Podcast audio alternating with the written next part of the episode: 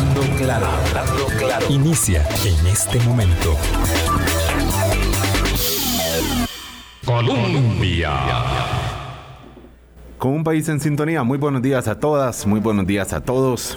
19 de noviembre, como la canción de Carlos Vives. Tengan ustedes un muy buen viernes, un muy buen inicio de fin de semana o un muy buen cierre de una semana. Eh, pues intensa en lo político, espero que muy provechosa en lo personal para cada uno de ustedes. Em, muchos acontecimientos políticos, la política son muchas cosas, son los eh, escarceos, son los eh, estos mm, pleitecillos que vemos eh, y que se vuelven, por supuesto, mm, a veces muy virales, a veces eh, decepcionantes, ciertamente, de la dinámica política, como, los, como el que vimos ayer en la Asamblea Legislativa entre la diputada María Vita Monge y el diputado Eric Rodríguez Steller, con, bueno, alguien diría calificativo, son, son insultos de uno y otro lado, y que de alguna forma reflejan una parte del ánimo electoral, ciertamente. La política también es lo que se informa, por supuesto. Eh, y se informó, por ejemplo, que el caso Diamante, que nos eh, ha mantenido atentos, ocupados, preocupados eh, e inquietos, por supuesto, durante esta semana, que mencionaba al presidente del Tribunal Supremo de Elecciones, Luis Antonio Sobrado.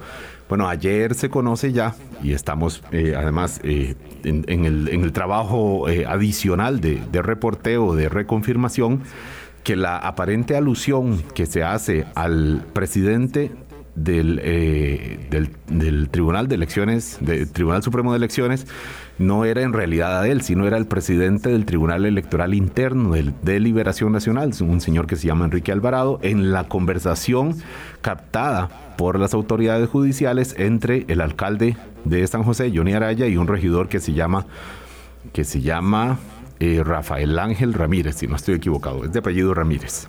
Y entonces ahí hablan incluso de la papeleta 4 y, aparentemente la interpretación que se hace de parte de los investigadores alude a, eh, mm, al, presidente aún todavía ya saliente, anunció que, que renuncia al presidente Sobrado del Tribunal Supremo de Elecciones eh, cuando tengo que decir que a muchos nos desconcertó porque no calza, no cuela lo que se está mencionando ahí con lo que se está aparentemente acusando. Con esta información de el, eh, un asesor de Johnny Araya que dice, no, es que todo está en el marco de las elecciones distritales del Partido de Liberación Nacional, que recordemos ocurrieron en junio, junto con la convención en la que salió electo el candidato presidencial eh, José María Figueres. Entonces, en esa conversación había un problema con una papeleta, cuatro de estos asuntos distritales en, en La Uruca, en San José, y decidieron hablar con el presidente de elecciones eh, del Tribunal Electoral Interno del, del, Partido de Liberación Nacional, el señor Enrique Alvarado. Es lo que están ahora aclarando.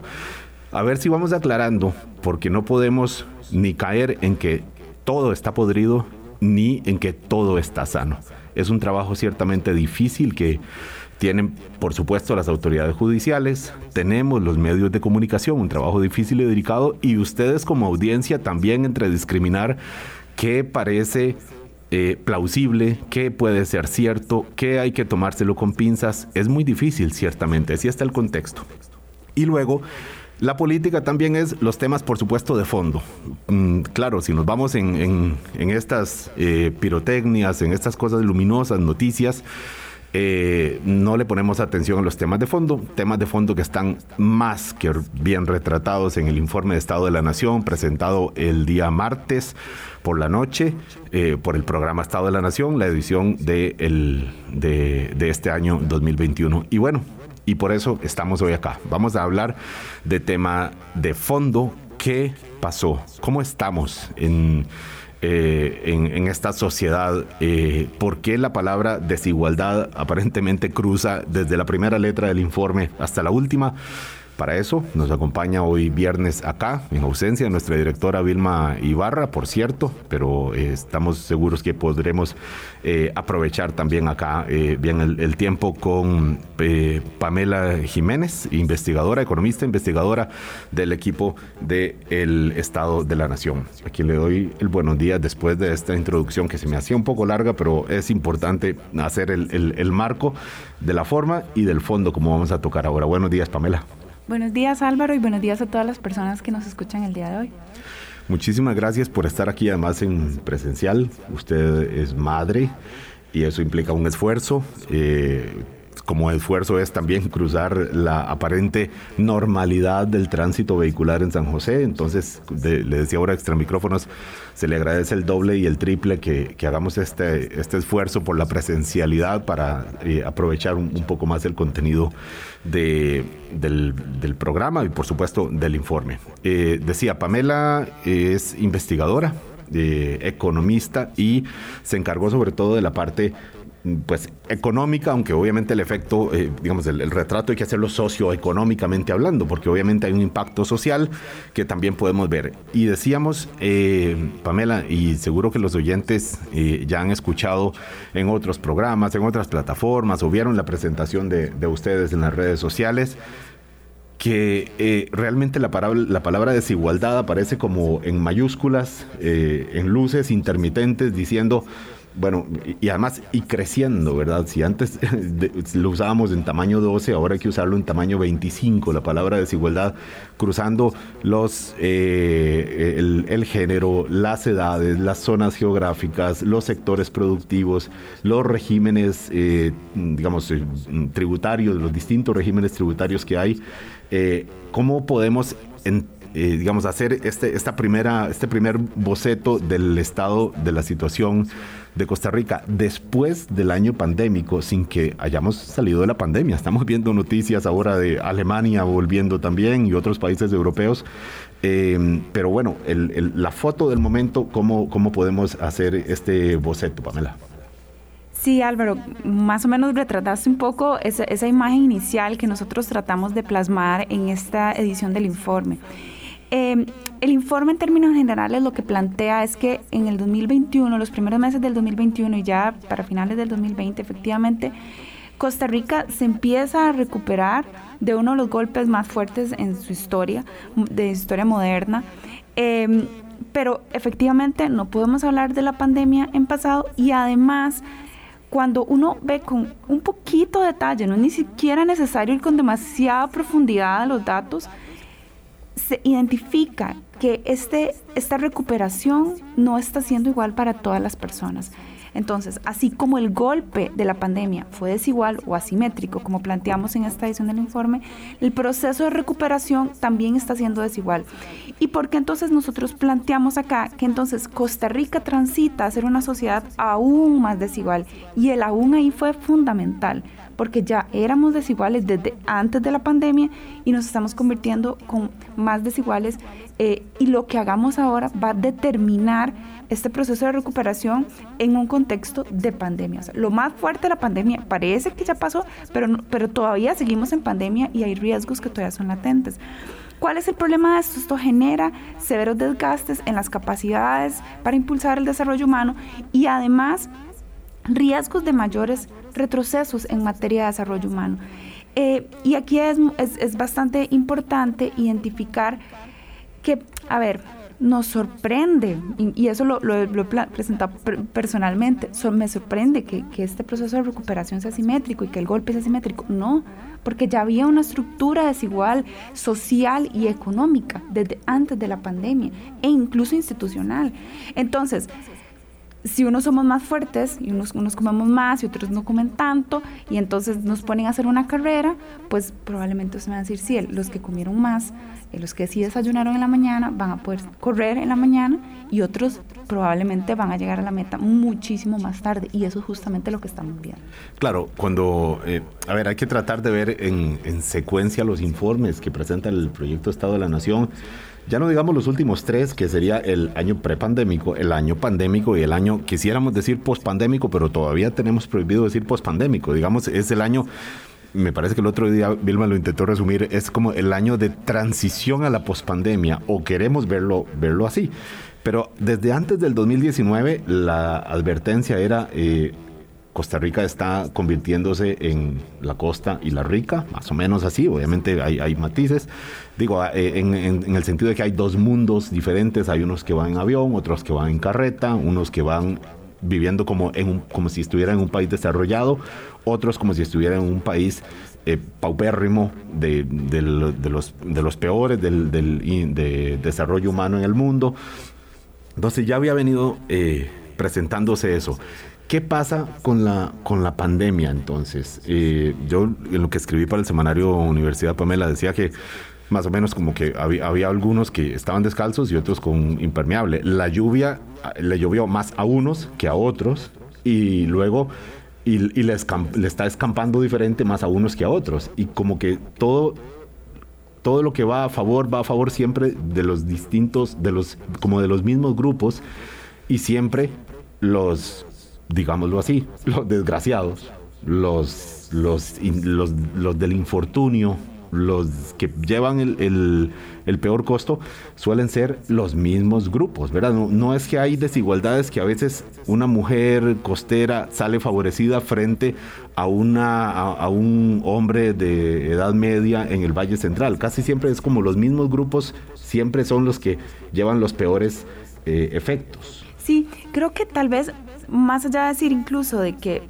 escampa más para unos para otros, pues sí, sí, pero también unos tienen más herramientas para salir de la lluvia. Entonces, por ejemplo, hay una afectación sectorial que es muy clara y es que la pandemia implicó cierre de fronteras, eh, que ya tenemos una, una reapertura de las fronteras prácticamente total, pero que el turismo es uno de los sectores más afectados por la pandemia. O sea, tenemos una tasa de crecimiento en, los servicios de alojamiento y comida durante la pandemia de menos 40%. O sea, son como números casi como que inimaginables. O sea, si hace, hace tres años yo le hubiera dicho, es que el sector turístico va a tener una contracción de un 40%. Jamás. O sea, ¿cómo es posible? O sea, sí, o sea, los servicios de alojamiento, servicios de comida fueron de los más afectados y son de los sectores que más lento se han recuperado, que por supuesto, no están en los niveles ni de ocupación ni de producción antes de la pandemia. Y eso tiene una afectación territorial clara.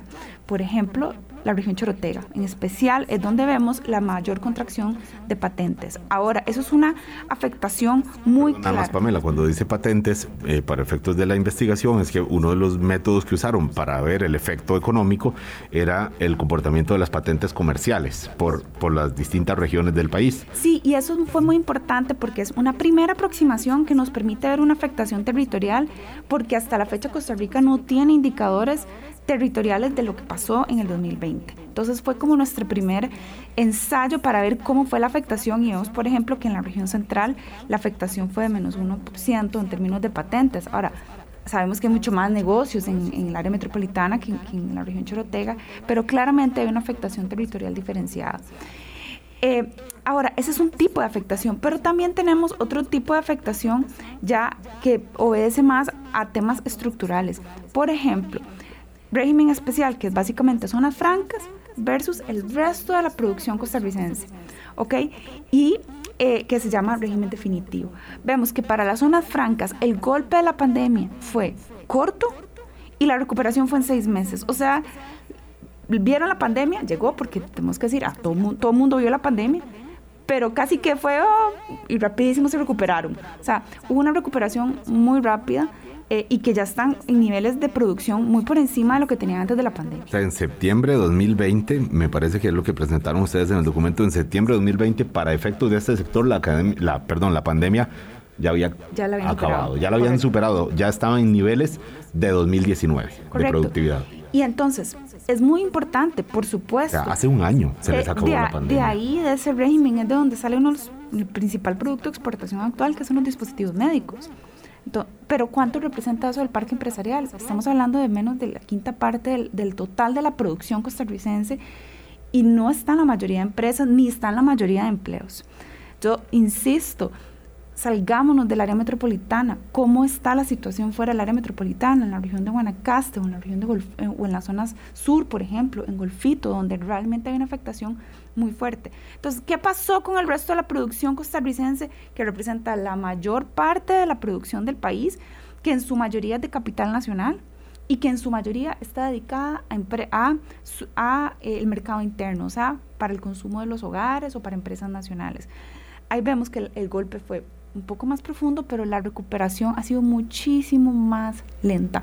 Hasta hace unos pocos meses vemos que es un sector que ya se está empezando a recuperar en el nivel de producción que tenía antes de la pandemia. Que todavía le falta. O sea, claro, pero lo que estamos viendo es que, o sea, más de un año le está tomando a este, al resto de la producción. Pero incluso, insisto, y ahora vámonos a ver internamente, servicios de comida, alojamiento, todavía no se han recuperado, el comercio todavía no se ha recuperado. Eh, por actividad entre los que más se han recuperado son los servicios financieros, la manufactura, pero estamos hablando de manufactura de alto contenido tecnológico. La, manufactura sofisticada. Correcto, dispositivos médicos, componentes electrónicos. El, oyente promedio, pues, en el que probablemente me incluyo también, uno le dicen manufactura y se imagina pues una fábrica de, no sé, de cartón o cosas, cosas más, mm, mm, digamos, menos sofisticadas y eh, menos, eh, este, con menos uso de la tecnología como es este sector en el que usted, eh, al que usted señala como un causante de que la manufactura se haya recuperado de una manera pues bastante favorable. Correcto, y entonces lo que vemos es de que el golpe fue asimétrico, no golpeó a todos los sectores por igual y la recuperación también ha sido desigual. ¿Y por qué es tan importante hacer esto? Porque si nosotros vemos el Gini que es el indicador que permite medir la desigualdad por ingresos en el país, parece como que todo está igual, como que no ha pasado nada. Pero en realidad es que hay unos niveles de desigualdad y de recuperación de oportunidades muy diferentes. Y esta desigualdad lo que hace es que profundiza aún más las brechas sociales, las dificultades que tienen las personas para salir de la pobreza y para conseguir puestos de trabajo. Un tema aquí central fue que la, producción, aunque incluso digamos, bueno, casémonos con la idea que la producción en promedio ya se recuperó, en la ocupación todavía estamos por niveles muy por debajo de lo que teníamos antes de la pandemia. hagamos como este corte como, como, de, como de telenovela, porque vamos a hablar del tema que es el que más le preocupa a la población en este momento. Eh, eh, y, ojo que temas no faltan para que nos preocupen, pero estamos hablando de empleo, porque claro, cuando hablamos del efecto de la economía, para entiendo que usted que nos escucha en su casa, en su carro, diga, bueno, eh, la economía va como va. Si mi economía, que depende de mi trabajo, de mis ingresos, pues se la juega, pues entiendo que se angustie menos. Pero la verdad es que la gran mayoría de la población está en una situación peor de cómo estaba eh, hace dos años y además eh, de por sí el promedio, además de, ingreso, es sustantivamente menor al que había ya.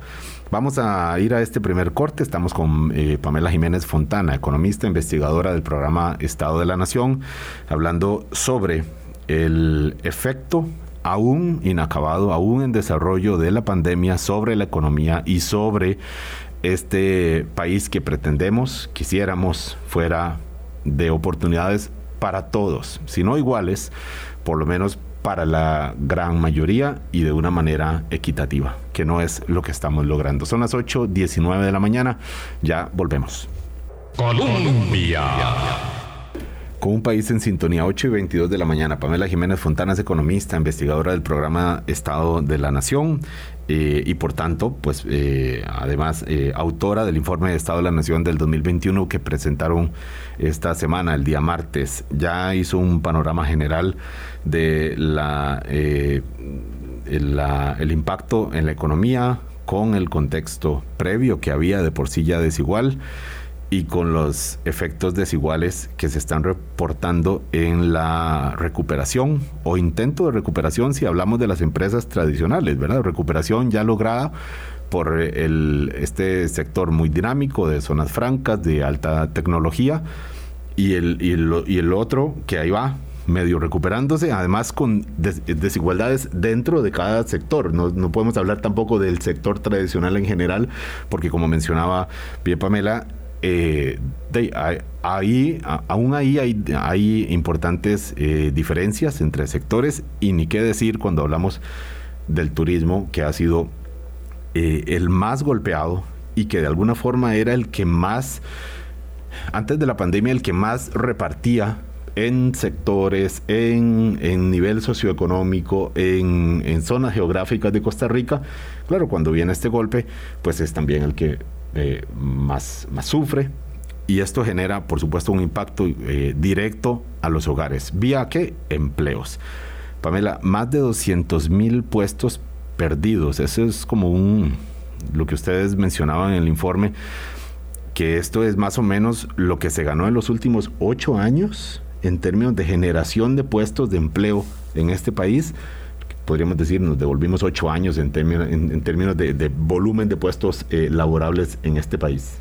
Sí, creo que es importante recordar que desde antes de la pandemia Costa Rica ya tenía dificultades para generar puestos de trabajo, especialmente desde la crisis del 2008-2009, que no se compara con la crisis que, que, vivimos el año anterior, pero ya la economía costarricense tenía dificultades para generar empleo una parte importante de las oportunidades nuevas que generaba era para personas con altos niveles de calificación educativa en los sectores más dinámicos.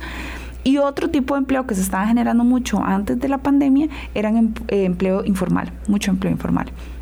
Con la pandemia hay una pérdida importante, especialmente puestos de trabajo en los sectores más informales, servicios domésticos, por ejemplo, em, en, el, en el comercio y estos empleos fueron de los primeros en que fueron sacrificados, por decirlo así, durante la pandemia. Eh, pero además la afectación en el empleo fue muy desigual entre distintos grupos de la población.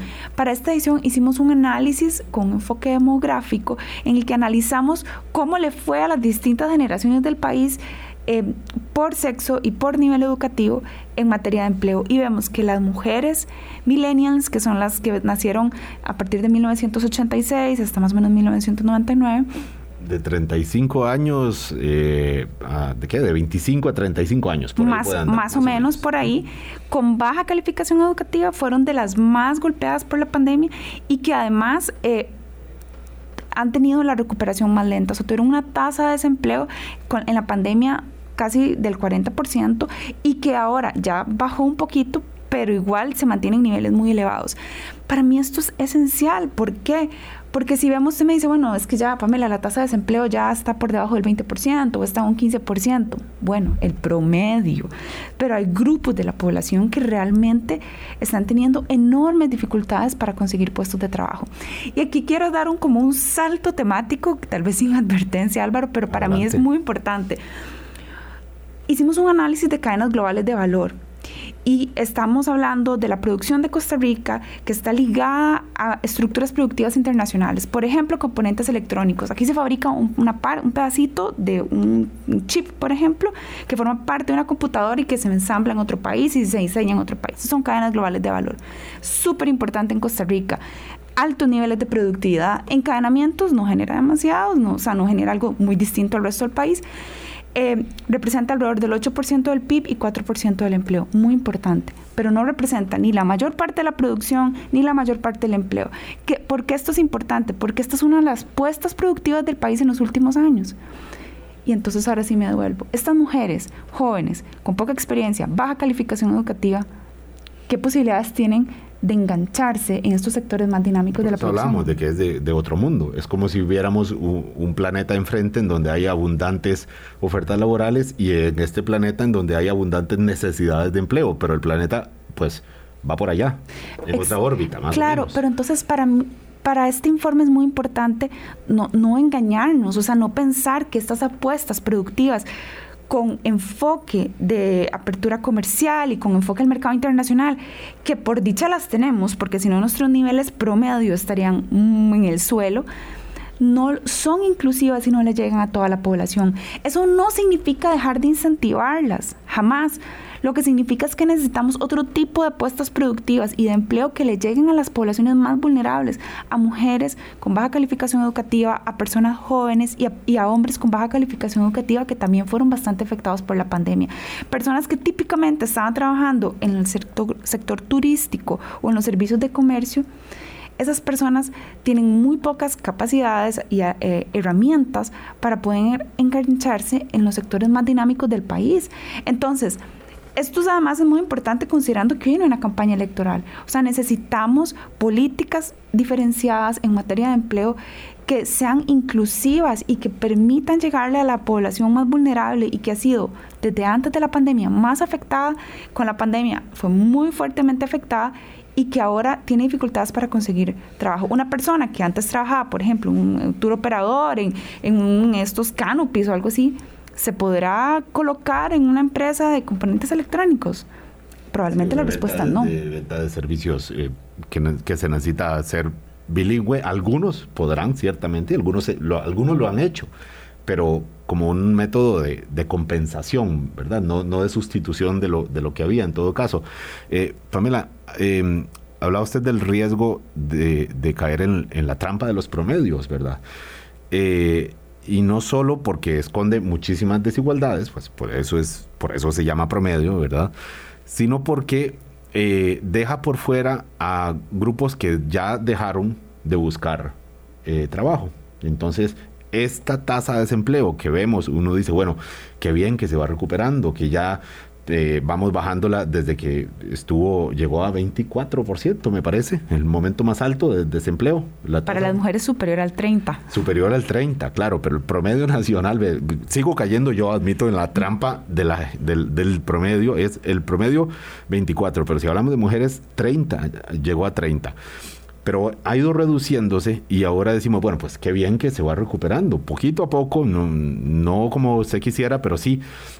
Pero esto esconde que hubo mujeres que no tienen empleo y que no están en esa tasa de desempleo por una razón sencilla y es porque dejaron de buscar, porque o se resignaron o dijeron, mire, no puedo seguir buscando empleo porque tengo que estar en la casa con los chiquitos haciendo la, eh, improvisándome como maestra eh, o, cuidando, bueno, lo que típicamente hacen la mayoría de mujeres en, una, en, esta sociedad, que es cuidar a, los señores, a los mayores, a los menores, atender al, marido para que salga a buscar su, su, su trabajo ahí sí remunerado. Entonces, estamos hablando de que hubo muchas mujeres que no tienen trabajo, que las hay, que no tienen trabajo y que no están reflejadas en esta tasa de desempleo que si hoy salieran por la tarde a buscar empleo, esta tasa de desempleo crecería de manera significativa. Sí, y eso es muy importante. O sea, son mujeres que se salieron del mercado laboral y digamos, estadísticamente se mide que una persona se sale del mercado laboral cuando deja de buscar trabajo. Sea, si usted no busca trabajo en las últimas semanas, ya usted no forma parte, digamos, del mercado laboral, ni, ni tiene trabajo, ni está, digamos, desempleado. Eh, y acá en estas mujeres que se salieron del mercado laboral, que estaban desempleadas eh, y que después ya no conseguían trabajo y tenían que, por ejemplo, estar cuidando a sus hijos o que, por ejemplo, estaban en teletrabajo, pero que tenían que además cuidar a sus hijos y atender tareas no remuneradas en el hogar y pues vieron imposibilitadas este empate entre el mercado, entre el trabajo remunerado y no remunerado y decidieron dejar de trabajar, para esas mujeres las redes de cuidado son fundamentales. O sea, porque entonces, por eso vuelvo a uno de mis mensajes iniciales.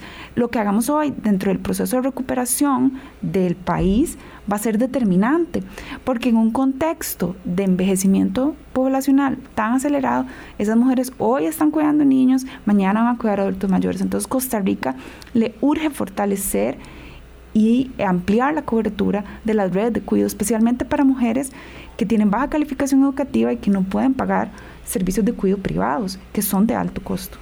Este, esta situación de la economía, de las economías, porque hay que hablar en plural, porque no hay una sola, a pesar de que la macroeconomía asume todo y, haga, promedios, como decíamos, pero en la situación de las economías, de los hogares, de las situaciones de empleo que, se están viviendo, mm, ¿dónde están los más golpeados? Hablaba usted, por supuesto, eh, en temas de sexo, las mujeres, las mujeres, sobre todo eh, millennials, más o menos de veintitantos años hasta un poco más de, treinta, eh, por regiones, eh, de nuevo Chorotega, decía usted, sobre todo hablamos de la provincia de Guanacaste en general. me parece que también Huetar Caribe, ¿verdad? La, provincia de Limón, Pamela. Correcto. Sí, personas que estaban en condición de pobreza las personas más vulnerables en términos generales. Todos podríamos adivinar cuáles serían los sectores más golpeados, los que ya estaban golpeados. Correcto, o sea, si antes de la pandemia nos dicen cuáles son los sectores más golpeados, podemos hacer el, listado mujeres, personas jóvenes, baja calificación educativa, personas de zonas rurales, em, y esos fueron los más afectados y son los que tienen mayores dificultades para recuperarse. Y voy a seguir en esta línea de, de los promedios. Nosotros hicimos un estudio especial de cómo eran las estructuras productivas cantonales. ¿Por qué? Porque con, siguiendo esta idea de que el país es un país principalmente de servicios y que damos servicios financieros a otros países, a otras empresas muy modernos, ok, veamos cómo son todos los cantones. Seis cantones en Costa Rica concentran el 50% de la producción del país. San José, Cartago, Heredia, Alajuela, Desamparados y Santana, si no me equivoco, son esos seis cantones concentran la producción del país. Si usted hace una política basada en promedios, básicamente su injerencia va a ser sobre los cantones más grandes que acumulan la mayor parte de la producción. O sea, contamos de los 81 cantones que tenemos información, seis concentran la mitad. El resto probablemente no van a estar tan representados en esas estructuras de promedio. ¿Y por qué es importante? Por ejemplo, el sector agrícola de este país representa menos del 10% de la producción costarricense. Es un sector que realmente ahora ya es pequeño. ¿Pero en empleo? En empleo es importante, pero veamos, por ejemplo, cantones como Matina o Nandayure representa más de la mitad de la producción de ese cantón. O sea, es la principal fuente de empleo de esos cantones. Entonces, hay cantones que pues sí, no son modernos y no tienen una apuesta tecnológica muy avanzada, ni son de, de los mayores contenidos tecnológicos de este país, pero hay que atenderlos, no los podemos dejar olvidados. Entonces son cantones principalmente agropecuarios. Las políticas agropecuarias para esos cantones van a ser esenciales, no las podemos descuidar tampoco. Por eso nuestra apuesta no puede ser única, no podemos pensar que que, todos tenemos eh, niveles educativos súper elevados y que podemos tener apuestas de producción de mayor contenido tecnológico. Esa no es la realidad del país. Eh, Pamela Jiménez es del programa Estado de la Nación, investigadora, economista, y ahora al volver de esta pausa vamos a ver, bueno, y, y entonces qué es lo que está pasando en los hogares, el tema social. Y hay un dato que, con el que vamos a entrar casi la mitad de la población tuvo en 2020 en algún momento dificultad para conseguir el alimento. No los accesorios, no los gustos, los lujos, no, el alimento. Y casi la mitad de los hogares, 48%. Por supuesto, consecuencia de la falta de ingresos, de los problemas de empleo, del impacto desigual de la economía. Ya volvemos. Colombia un país en sintonía, 8.39 de la mañana. Pamela Jiménez, cuando hablamos que el 48% de los hogares tuvieron en 2020 en algún momento dificultades para acceder a los alimentos, ¿cómo podemos explicarlo? Porque ya por sí es, eh, se le para uno los pelitos del brazo de, de pensar en no solo en la historia de un hogar específico, sino del volumen en donde y eso está ocurriendo aquí en este país, en donde pensamos que eso no iba a llegar a, estas dimensiones. Sabemos que hay pobreza extrema, por supuesto, una pobreza estancada desde hace mucho tiempo, pero llegar a, este, a este punto, ¿cómo podemos explicar y dimensionar este hecho? Sí, este año hicimos un análisis con un módulo especial que tenía la encuesta de hogares sobre inseguridad alimentaria tenemos que decir que solamente se hizo para el 2020, entonces no tenemos como eh, un marco de referencia de cómo estaba en años no podemos decir que esté ocurriendo en este momento. Ocurrió en 2020. correcto, pero, pero tampoco sabemos cómo está en el 2019. A eso es lo que me, refiero. Y sí, efectivamente lo que vemos es que un 48% de los hogares tuvieron dificultades para obtener alimentos pero lo que identificamos es de que estos mayores niveles de inseguridad alimentaria tienen, digamos, rostros personas con jefatura de baja calificación educativa, jefaturas femeninas, pero además no solamente eh, cuando medimos por pobreza, son solo, no, estamos hablando de que son solo pobres, cuatro de cada diez hogares con alta inseguridad alimentaria no eran pobres por ingreso. Entonces eso lo que nos dice es que Claro, esto se hizo durante un contexto de pandemia. Hubo fuertes dificultades para que las familias pudieran suplir necesidades alimentarias básicas y satisfacer sus necesidades de alimentación. Ese claramente es un dato preocupante, pero que entonces aquí tal vez retomo esta idea, o sea, Los programas de transferencias públicas efectivamente son fundamentales en el país, permiten que los niveles de pobreza y desigualdad no sean más elevados, pero para lograr tener mejoras en las capacidades y mejoras en las oportunidades de las personas y mejoras reales en materia de alimentación, es esencial que las personas tengan empleo. Y sabemos que durante el 2020 las condiciones laborales realmente fueron críticas. Claro, eh, por un lado recuerdo alguna fila en una escuela de unas señoras que salían literalmente llorando, emocionadas porque tuvieron los paquetes de comida que se repartieron en las escuelas en sustitución del, servicio de comedor eh, suspendido. Entonces se llevaban alimento, algo de alimento, obviamente insuficiente a los hogares y uno decía, bueno, qué mal que, tenga, que tengan que depender de esto, qué bien que existe esto y, que existen estas medidas a pesar de la estrechez, mm, obviamente, eh, presupuestaria que tiene el Estado, también producto de la pandemia. Entonces uno dice, bueno, ahí hay una, unas medidas que ya es, que estaba puesta mm, ya de por sí, eh, ¿verdad? Por los comedores escolares, eh, pero la decisión de decir, bueno, tome, llévense esta comida para, para el hogar, hay una medida de que compensa un poquito el efecto social. ¿Qué otras medidas? Porque recuerdo bueno, el plan Proteger eh, tuvo un impacto en la atención de la, de la, de la crisis social de los hogares. es, podemos decir que fue eficaz en la, en la ejecución que tuvo que realmente atenuó el golpe en los hogares, Pamela. Sí, em, efectivamente, bueno, nosotros en esta edición usamos datos anonimizados del bono proteger, no es una un análisis de, cómo fue el programa en términos de, no, no es una, auditor, una auditoría del programa, pero sí identificamos, hicimos un análisis territorial de las solicitudes que se recibieron y lo que sí se identifica es que la mayoría de solicitantes eh, del bono proteger estaban en distritos con altos niveles de informalidad, eh, habían otros que eran con personas en el sector agropecuario, personas que no tenían ingresos. Eh, efectivamente, las medidas que se implementaron tenemos como, a ver, creo que podemos diferenciar dos tipos de medidas. Hay medidas como de contención de los efectos negativos, o sea, las atender a los grupos de la población más vulnerables. Entre esos está, por ejemplo, el bono proteger, eh, los paquetes de alimentos de los comedores, eh, especialmente que la alimentación en las escuelas públicas es fundamental para muchas familias, que es a veces el único alimento que reciben muchos niños. Entonces, estamos hablando de medidas para contener efectos negativos. Otras medidas, por ejemplo, financieras, eh, ampliación de plazos de pago para personas que se habían quedado sin trabajo, eh, mayores plazos para, de moratoria.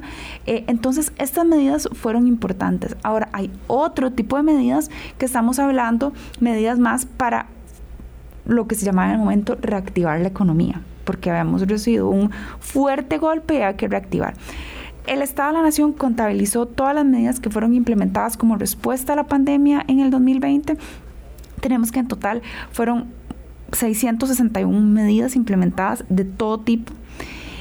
En materia económica, estamos hablando que una tercera parte más o menos fueron en materia económica, y cuando, pero cuando nos ponemos a analizar qué tipo de medidas fueron, eh, la gran mayoría fueron medidas del sector, en el sector bancario y financiero bajas en las tasas de interés, ampliación de créditos, facilitación de recursos. Ustedes podrán recordar estas medidas importantes de esta triada institucional con ASIF, su jefe, Banco Central, que tenían un fuerte enfoque de facilitar recursos para que las personas fueran corriendo a pedir préstamos y eso incentivar el crecimiento de la economía. Claramente las personas no fueron corriendo a pedir préstamos, los niveles de crecimiento del crédito no se despegaron y eso no impulsó el crecimiento económico. Fueron importantes especialmente para las personas que ocupaban hacer una reeducación de recursos. Pero las medidas en materia de empleo, de crecimiento, de encadenamientos, en materia de emprendedurismo, innovación, 15 medidas de las 227. O sea, fueron la mínima. Ínfimas. Fueron muy pocas medidas y estamos hablando que eso incluye hasta mesas de diálogo entre diferentes organismos. Entonces, lo que vemos es que, bueno, ya desde antes existía una dificultad para crear política para, de empleo, por ejemplo, o política en materia productiva. y la apuesta que ha tenido el país en los últimos años de que este impulso al crecimiento y que eso genere eventualmente empleo, o sea, que casi que hasta lo que hicimos en después de la crisis de los años 80, o sea, de que impulsamos el sector externo y esperamos que eso genere empleo.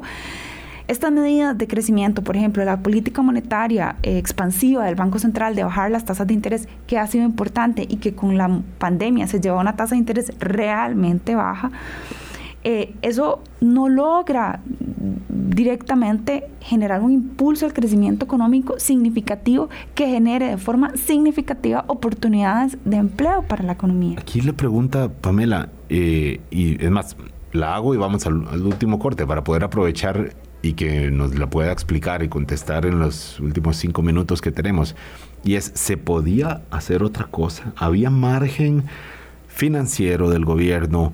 margen de maniobra política para, para hacer más medidas y más eficaces que impactaran directamente eh, y que evitaran el desplome que hubo en términos de desempleo? Lo planteo como pregunta y por favor no lo contesta al volver de este corte. Colombia. Con un país en sintonía, 8.51 de la mañana. Dije 5 minutos, serán 4.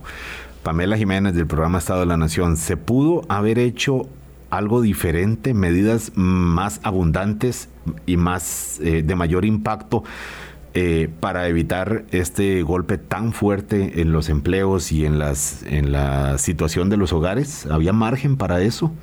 Sí, tal vez muy brevemente. Efectivamente, Costa Rica está en su peor situación fiscal de los últimos años y el próximo gobierno enfrentará una de las situaciones fiscales más críticas. Y yo creo que eso, aunque no estamos hablando de eso, pero eso los candidatos lo tienen que tener muy claro. Es una situación fiscal muy crítica. Y en un contexto de recuperación de un golpe enormemente fuerte, las medidas que hagamos van a ser determinantes. Sabemos de que estamos con una regla fiscal y que nos limita el crecimiento del gasto, pero también sabemos que la contracción del gasto fue mayor a la que estaba impuesta por la regla, digamos, a la que la regla fiscal nos estaba diciendo que teníamos que hacer, y estamos haciendo recortes en sectores que hay que tener cuidado. Por ejemplo, hubo recortes importantes a FODESAF, que es uno de los programas claves para eh, para la reducción de la pobreza del país. Entonces yo creo que sí hay que hacer recortes en gastos, sí hay que hacer contracción de gasto, pero también tengamos claro que no son las remuneraciones ni las transferencias públicas las que están empujando el crecimiento del gasto, aunque son rubros grandes, prácticamente no están creciendo, algunas más bien se están reduciendo y lo que empuja más el crecimiento del gasto son el rubro de intereses. ¿Se puede hacer algo diferente? Yo le diría, Álvaro, sí, se puede hacer diferente, mejor. Podríamos trabajar más en la gestión de la deuda pública y eso ya el Estado de la Nación lo ha revisado antes. Otro tema, hay una brecha institucional entre lo que es para las empresas más dinámicas que las empresas tradicionales. Las empresas tradicionales además tienen que enfrentar una gran cantidad de trámites y sabemos que los avances en simplificación de trámites han sido muy limitados. En promedio, una empresa en Costa Rica, un trámite tarda 24 días hábiles. Eso puede matar a una empresa, una microempresa que sabemos además que tiene altos niveles de mortalidad, o sea, no tiene mucha probabilidad de sobrevivir en el tiempo. Podemos hacerla, yo lo que le diría es, es que tenemos que pensar en hacer las cosas diferentes, especialmente para las empresas nacionales. Y no necesariamente estamos hablando de facilitar recursos, estamos hablando también de dotar de competencias o, por ejemplo, certificados de calidad para que estas empresas realmente se puedan eh, convertir en proveedoras de zonas francas, porque muchas no pueden ser proveedoras de zonas francas y las zonas francas importan porque no tenemos los estándares de calidad o los ISO o las certificaciones que se requieren.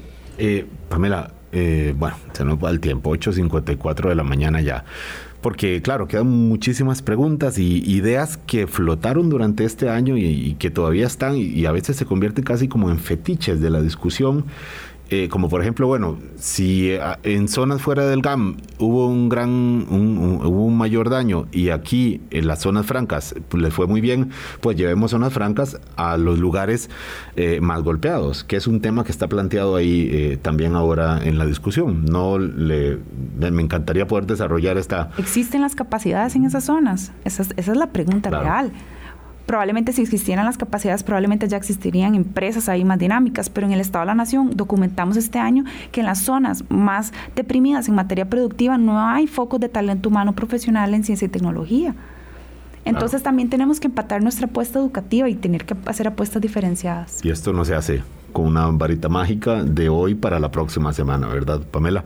Muchísimas gracias. Vamos a seguir contando con ustedes, además, para contextualizar en la campaña electoral y para, eh, ayudarnos a exigir respuestas más serias, más de fondo, menos efectistas, menos queda bien de algunas propuestas electorales que parece que solo esas fórmulas eh, se saben. Y bueno, creemos que el electorado sabe discriminar qué es eh, la, nada más la, la pose, el gesto y qué son respuestas de fondo. Así es que ustedes nos pueden ayudar muchísimo. Contamos con ustedes, Pamela. Muchas gracias.